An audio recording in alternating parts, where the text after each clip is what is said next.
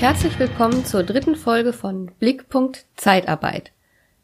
Eigentlich wollte ich die schon vor ein paar Tagen aufnehmen, aber wie man wahrscheinlich immer noch hört, war ich ziemlich krank und habe einfach ein paar Tage gar nichts gemacht, aber inzwischen geht mir wieder besser, zumindest so gut, dass ich wieder was tun kann und deswegen besser spät als gar nicht kommt jetzt die dritte Folge. Das Thema allerdings beschäftigt mich quasi seit ich die letzte Folge veröffentlicht habe, denn ich habe einen Artikel geschickt bekommen per Facebook-Nachricht. Übrigens danke an Werner Stolz vom IGZ, der ihn mir geschickt hat, der mich seitdem ziemlich beschäftigt und mir im Kopf rumgeht. Ich habe euch den Artikel auch direkt in die Show Notes verlinkt, damit ihr ihn nachlesen könnt, werde euch aber auch erzählen, worum es geht.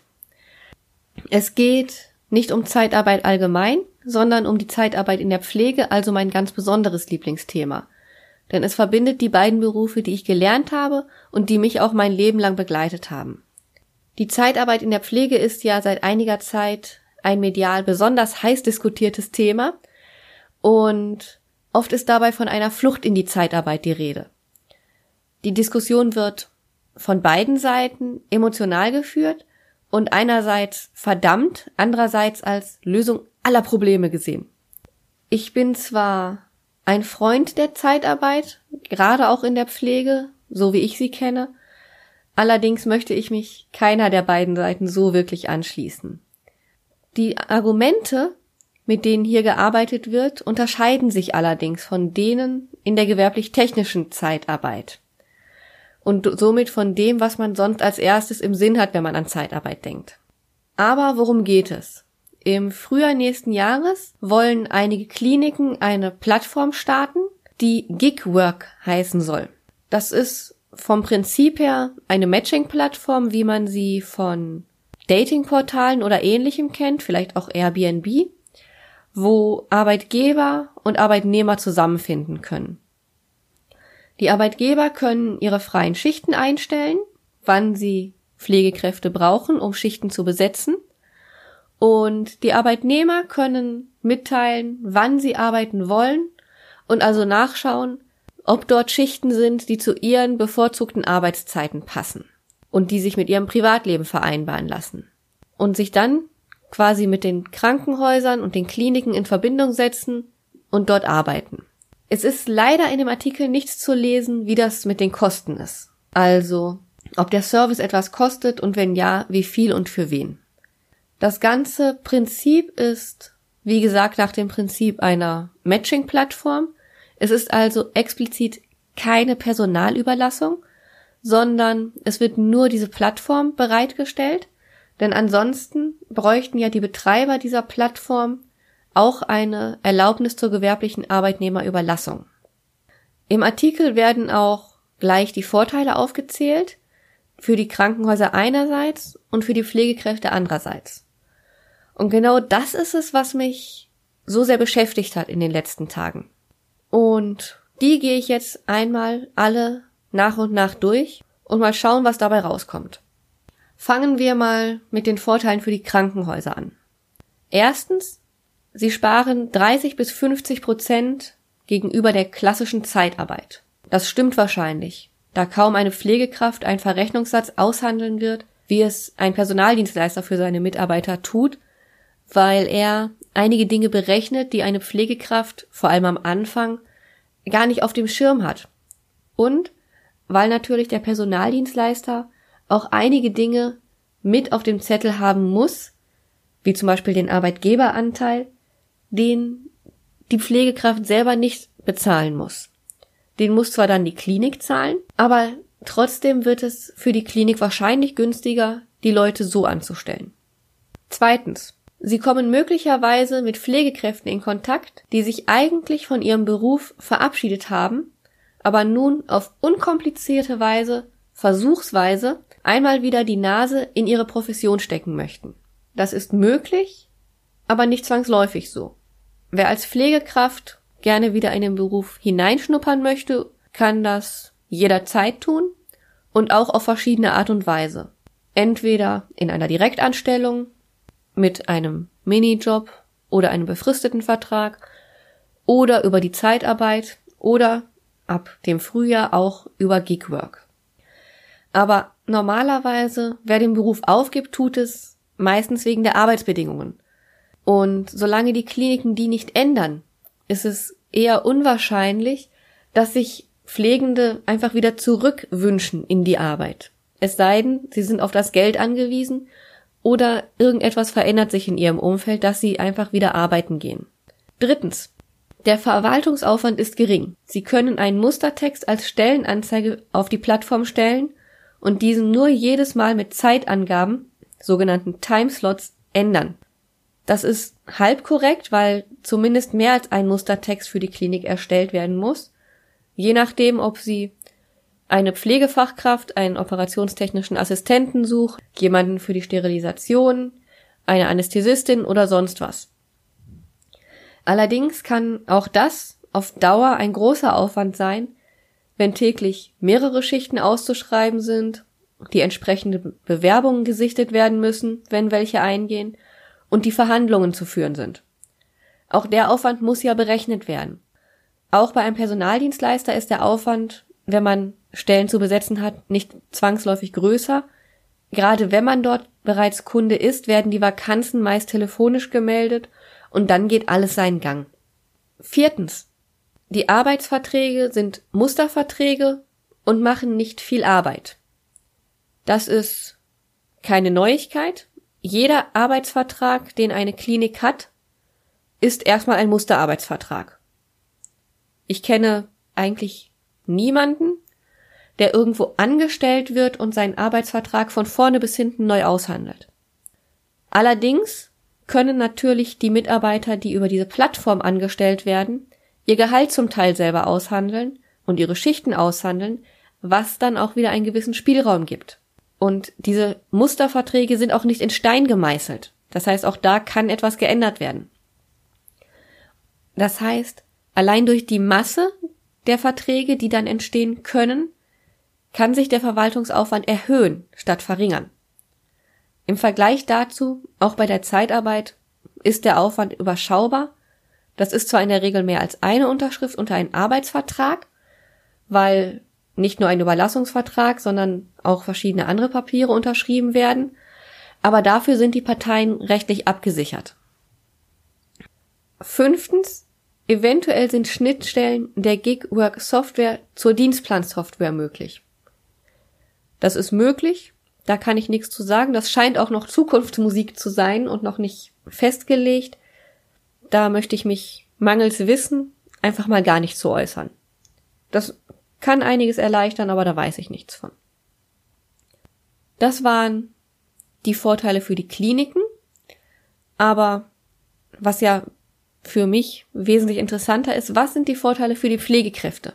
Der Artikel zählt da wesentlich mehr auf, nämlich neun. Und mal schauen, was das bringt. Erstens. Man kann für sich schauen, ob es Arbeit in der Nähe gibt, die einem zusagt. Verhandlungen und Absprachen mit der Zeitarbeitsfirma entfallen. Wer einen Auftrag zusagt, macht direkt mit dem Krankenhaus einen Vertrag. Es besteht kein Druck, man läuft nicht in Gefahr, zu häufig abzusagen und es sich so mit dem Vermittler der Zeitarbeitsfirma zu verscherzen. Das bedeutet aber auch, dass ich statt einmal mit einem Arbeitgeber, im Alternativfall der Zeitarbeitsfirma, zu verhandeln und dort dauerhaft angestellt zu sein, jedes Mal aufs Neue mit dem Krankenhaus über die Konditionen verhandeln muss. Und auch dort kann ich ja, wenn ich verhandle, einen negativen Eindruck hinterlassen. Außerdem sind zu Anfang ja nicht allzu viele Krankenhäuser in dieser Kooperation.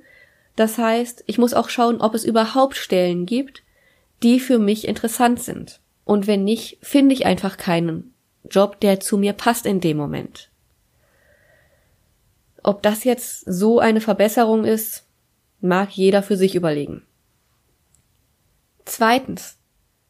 Da man vor Ort direkt einen Vertrag mit dem Krankenhaus eingeht, ist man auch sozial abgesichert, so wie in der Leiharbeitsfirma, das steht da auch. Es gibt keine Probleme, etwa wegen Scheinselbstständigkeit. Diese Stärkung der Direktanstellung ist übrigens auch der Grund, weshalb die Gewerkschaften Gigwork wohlwollend betrachten und sogar als Verbesserung gegenüber den Leiharbeitsfirmen sehen, bei denen sich die Träger, wenn auch für viel Geld, aus der Verantwortung gegenüber dem einzelnen Leiharbeitnehmer stehlen.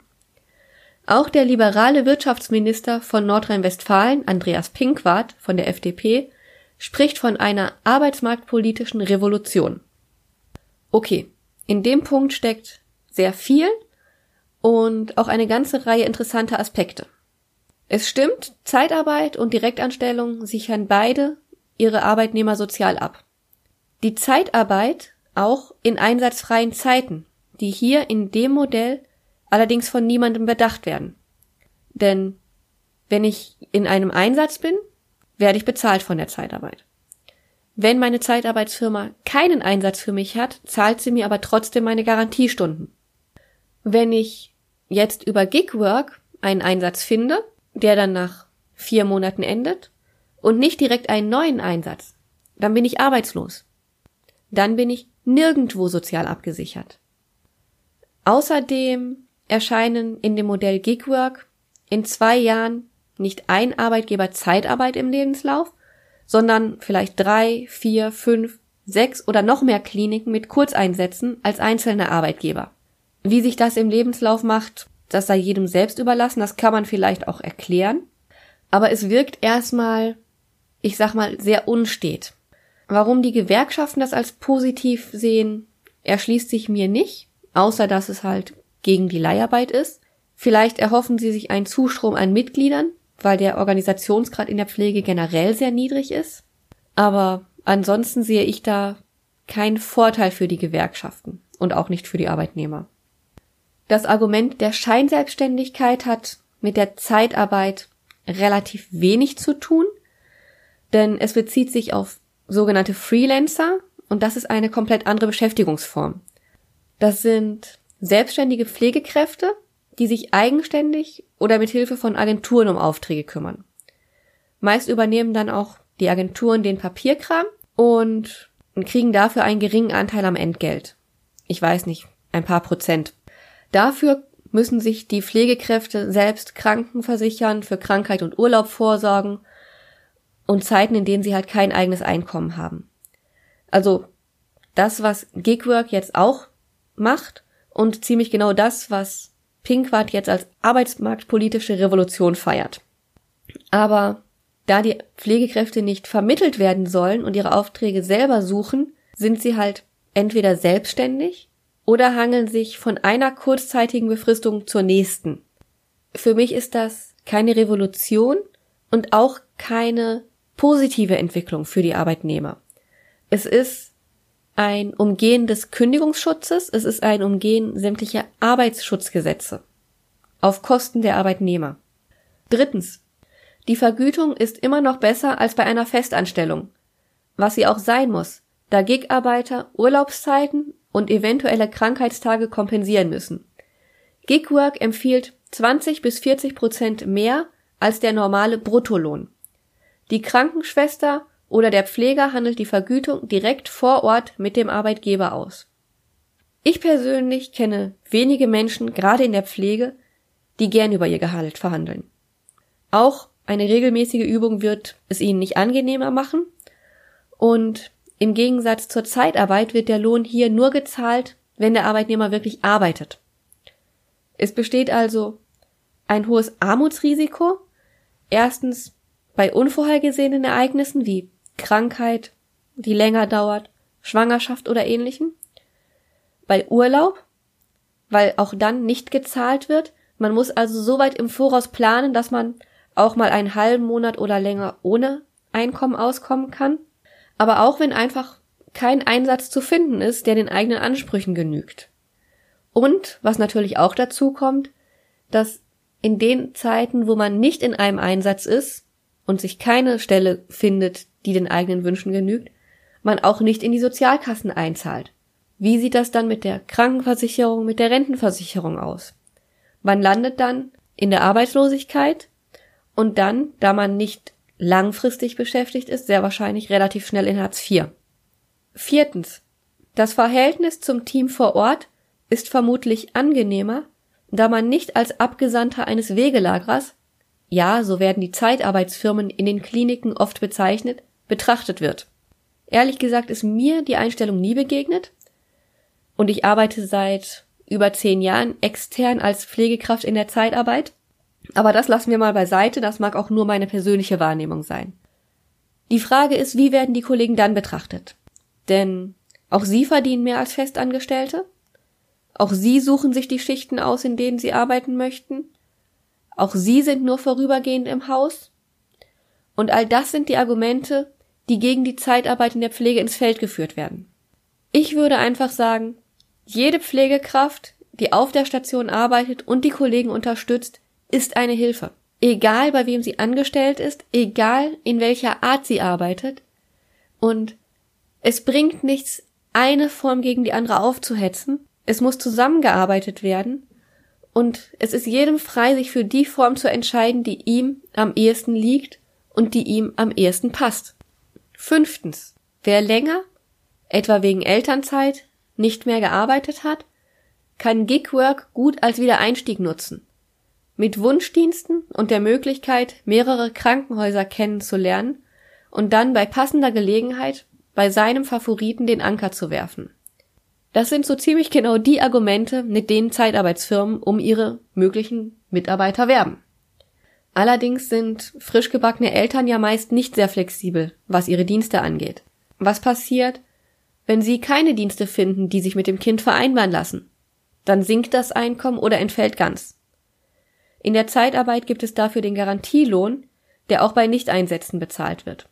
Und auch dort ist es kein Problem, mehrere Einsätze zu absolvieren, um sich zu orientieren und bei einem Kunden zu bleiben, der einem gefällt.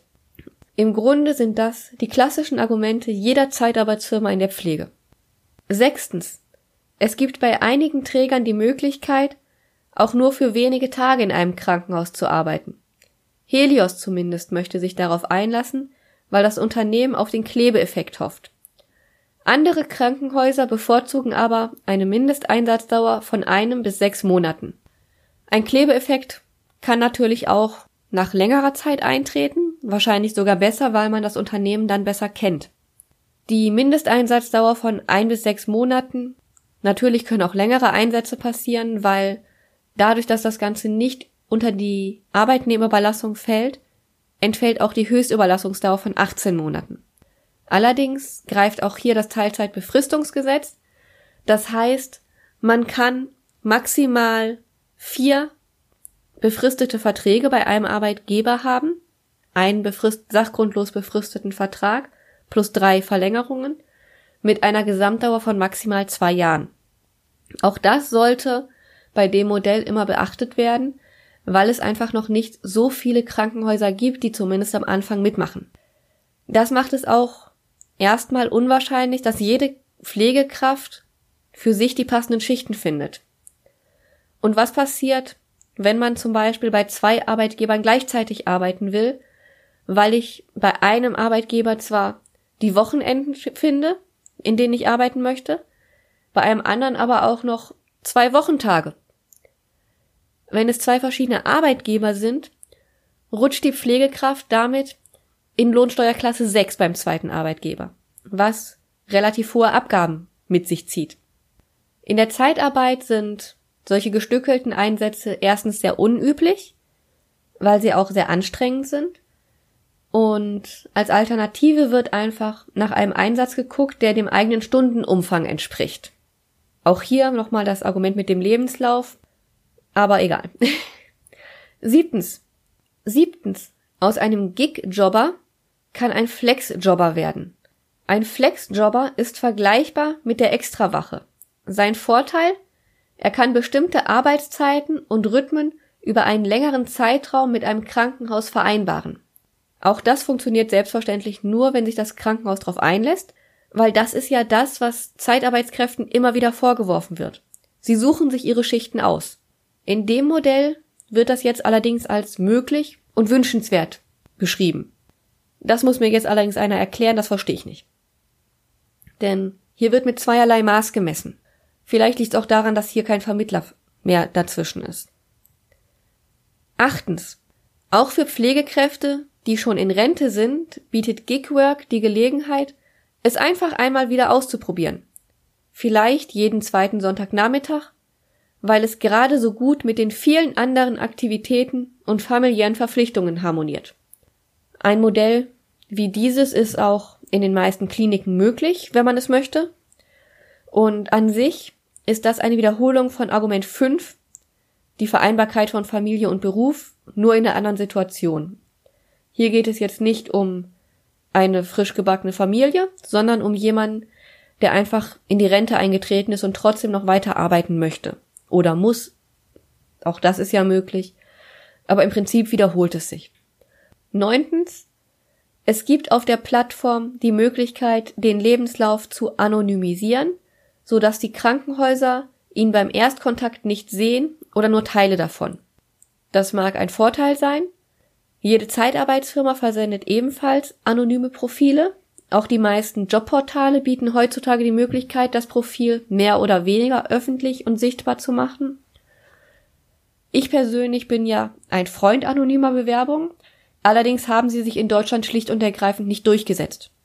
Sie haben sich als nicht hilfreich erwiesen und daher sehe ich darin nicht den großen Vorteil für die Pflegekräfte. Alles in allem habe ich das Gefühl, dass Arbeitnehmer vereinzelt und isoliert werden sollen, um ihre Verhandlungsposition zu schwächen. Denn ein einzelner Arbeitnehmer wird in aller Regel schlechter verhandeln als ein Personaldienstleister, der es geübt ist, Verhandlungen über Gehälter und Verrechnungssätze zu führen, aber auch weiß, was alles dahinter steckt und welche Folgen ein zu geringer Verrechnungssatz haben kann. Das ganze Modell ist für mich weder revolutionär noch vorteilhaft für die Arbeitnehmer, sondern einzig und allein wirtschaftlich sinnvoll für die Kliniken. Für die Pflegekräfte ist es eine Frechheit, das als Innovation zu verkaufen. Und dann auch noch zu ihren Gunsten, weil es nicht wirklich einen Vorteil gegenüber der Festanstellung bietet oder sogar der Zeitarbeit, die es ja ersetzen soll, denn das ist das erklärte Ziel. Die Pflegekräfte werden mit einem Versprechen von Freiheit geködert, das sich zumindest in meiner näheren Betrachtung als völlig haltlos entpuppt. Denn die Plattform bietet das, was viele andere Dienstleister in dem Bereich auch bieten. Allerdings werden andere Serviceleistungen nicht erbracht, die eine Pflegekraft dann einfach selber bringen muss. Das Sichten der Stellen, die Auswahl, die Verhandlung mit dem Kunden, das Schreiben der Rechnungen, die soziale Absicherung bei Rente und Krankheit zum Beispiel. Alles Leistungen, die sonst durch die Zeitarbeitsfirma erbracht werden, muss die Pflegekraft nun selber erbringen. Unbezahlt selbstverständlich. Auch einige Dienstleister für Freelancer, was ja auch eine Alternative wäre, übernehmen das gegen Gebühr, aber auch das Steht ja hier nicht zur Debatte. Ein weiterer Nachteil ist die wahrscheinlich lange Kette kurzer befristeter Arbeitsverträge im Gegensatz zur Selbstständigkeit oder einer langfristigen Anstellung bei der Zeitarbeit. Und dass es eben keine Garantie dafür gibt, die gewünschten Schichten im Umkreis zu erhalten, so dass man ein gesichertes Einkommen hat. Das wird sich entweder darin niederschlagen, dass die Kalkulation großzügiger ausfallen muss was man erstmal durchsetzen muss, oder in finanziellen Schwierigkeiten, weil man den gewünschten Stundenlohn nicht kriegt oder sich gegen Kollegen durchsetzen muss, die einfach weniger verlangen. Auch weitere Leistungen, die in der Zeitarbeit üblich sind, wie Kilometergeld, Urlaubsgeld, werden in die Rechnung gar nicht mit einbezogen. Firmenwagen, betriebliche Altersversorgung fällt auch weg und auch das ist ja in der Direktanstellung oder Zeitarbeit möglich. Selbstständige können, was Werbungskosten angeht, mehr absetzen und haben auch steuerlich mehr Spielraum.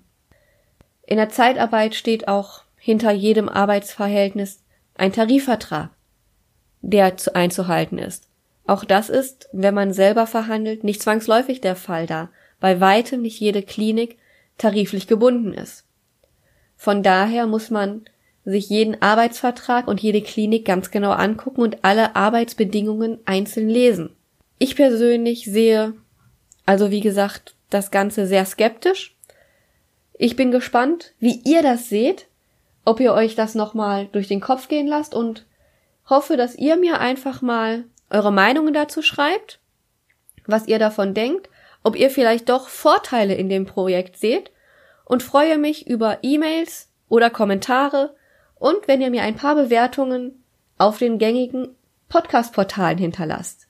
In dem Sinne, vielen Dank und bis bald, eure Sandra Sturmeit.